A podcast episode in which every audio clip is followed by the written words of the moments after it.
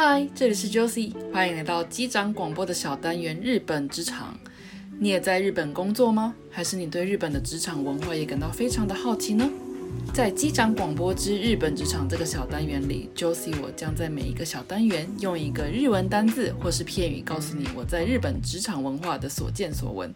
准备好了吗？那我们上班喽！我哈哟，在吗？欢迎来到用一个日文单字带你了解日本职场的单元。二零二一年三月二十，今天是日本的春分之日，也就是从今天开始就正式迎来春天喽。说到春天，在日本很热门的活动，一个就是赏樱花啦。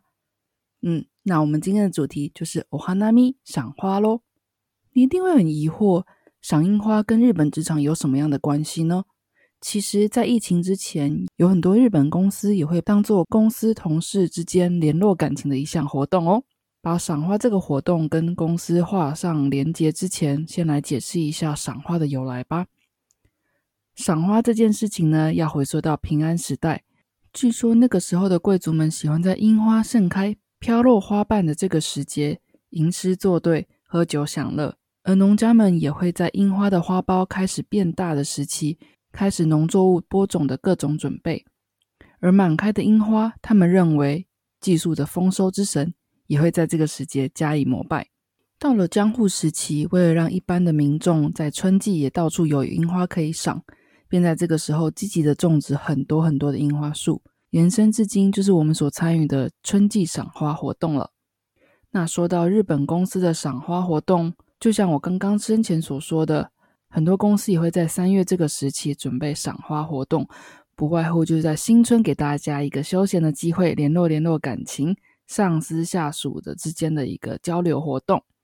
而由于赏花时期大多在三月，同时有些公司也会将赏花的活动兼任四月一日即将正式入社的新入社员的欢迎会哦。既然这是一个公司的活动，那就一定会说到需要准备这些活动的人啦。主要的登场角色有干事，还有新入社员。就像我刚刚说的，日本的公司大部分都是从四月一号开始算一个新的年度。那在四月一号之前，有一些正式会入职的新入员工，就会在公司先做实习。也因此，这个公司有准备赏花活动的话，新入社员往往就是那个要一起准备赏花活动的人啦。而准备的人员，我们叫做干事。干事要做什么样的事情呢？不外乎就是准备事前的东西，像是野餐垫啦、食物啊、饮料、零食、酒精饮料等等，还有重要的把修多利，也就是占位子。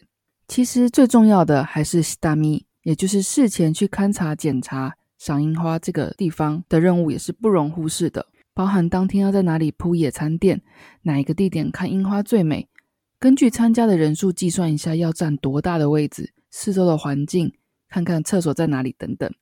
嗯，回想起我一开始在日本公司工作的时候，菜鸟时期也确实担任过干事一职。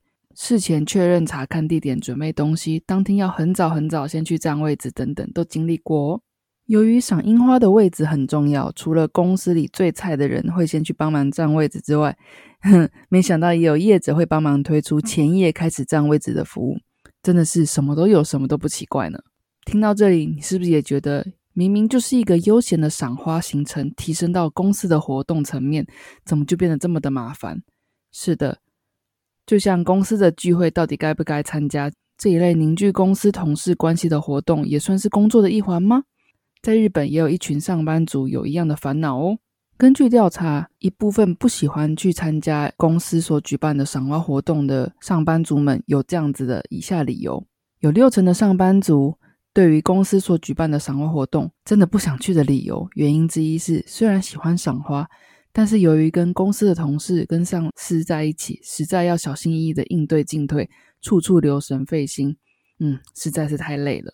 其他的理由，比如说会紧张，或是美其名是赏花，其实就是一个变相的喝酒局，跟公司的人去，其实就是社交喝酒，太累了。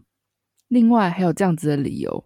公司的赏花活动大多举办在假日，平日就已经见面的次数够多了，不想要花费自己难得的假日还跟公司人见面。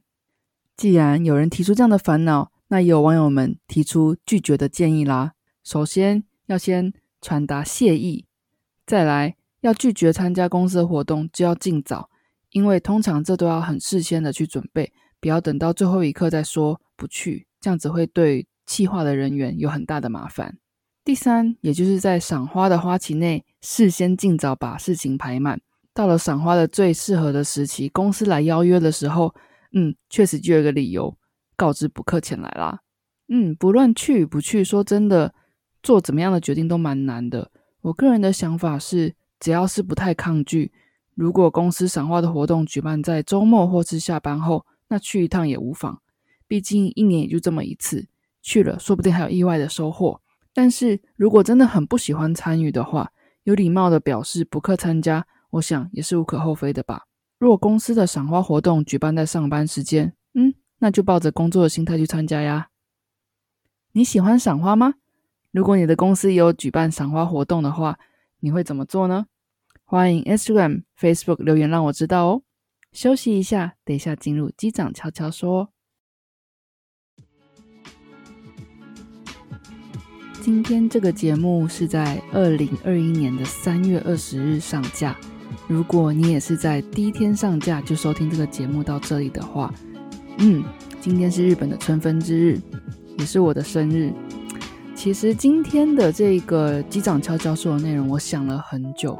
那看到月历，也很难得的发现，礼拜六上架的时间，也就是春分之日。嗯，有想说做一个纪念，在这边留下一段话，也就是祝我自己生日快乐。毕竟你知道，年纪越大，过生日越没有感觉，反而要去刻意说今天是我生日耶。会有一种很别扭的感觉。说真的，我也不知道明年这个 podcast 还在不在。如果不在的话，嗯，种种去想以后，还不如就把握当下吧。其实也没有什么特别想说的。对我来说，今天就是今年新的开始。希望今年所有的挑战，我都有智慧的去迎刃而解。